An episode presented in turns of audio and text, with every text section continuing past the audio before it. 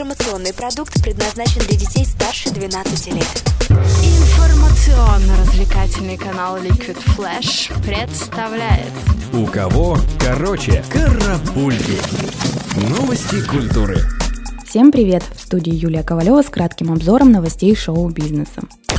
Музыкальное приложение Shazam определило 10 самых разыскиваемых треков за 2018 год. На первом месте оказались Clean Bandit и Demi Lovato с песней «Соло». За ними следуют X Ники Джема и Джея Бальвина, а также One Kiss Кельвина Харриса и Дуа Липа. Кстати, One Kiss пользователи чаще других добавляли в свои плейлисты после того, как определяли с помощью приложения. Композиции Perfect Эда Ширана чаще всего делились в социальных сетях после того, как нашли ее с помощью приложения. Треком, набравшим больше всего шазамов во всем мире за один день 8 апреля стал Friends, Marshmallow и Энн Мари. За год приложение Shazam помогло пользователям найти более 2 миллионов артистов, что на 13,2% больше, чем в 2017 году.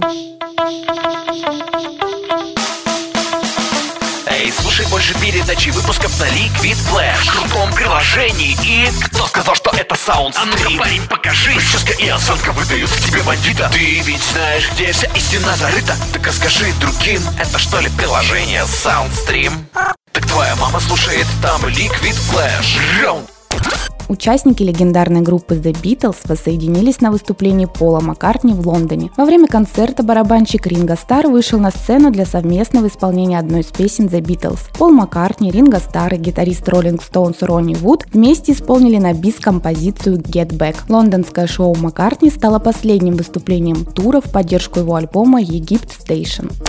Выставка под названием «Дэвид Боуи. Человек, который упал на землю», посвященная культовому музыканту, откроется в Москве. Продлится мероприятие с 11 января до 31 марта в Центре фотографии имени братьев Люмьер. Основу выставки составили портреты Боуи с уникальной 12-часовой частной фотосессии 1974 года в Лос-Анджелесе. Также посетители смогут увидеть кинопоказы о жизни и творчестве Дэвида Боуи, послушать лекции о его участии в киносъемках, особенностях его сценических образов и их влиянии на моду.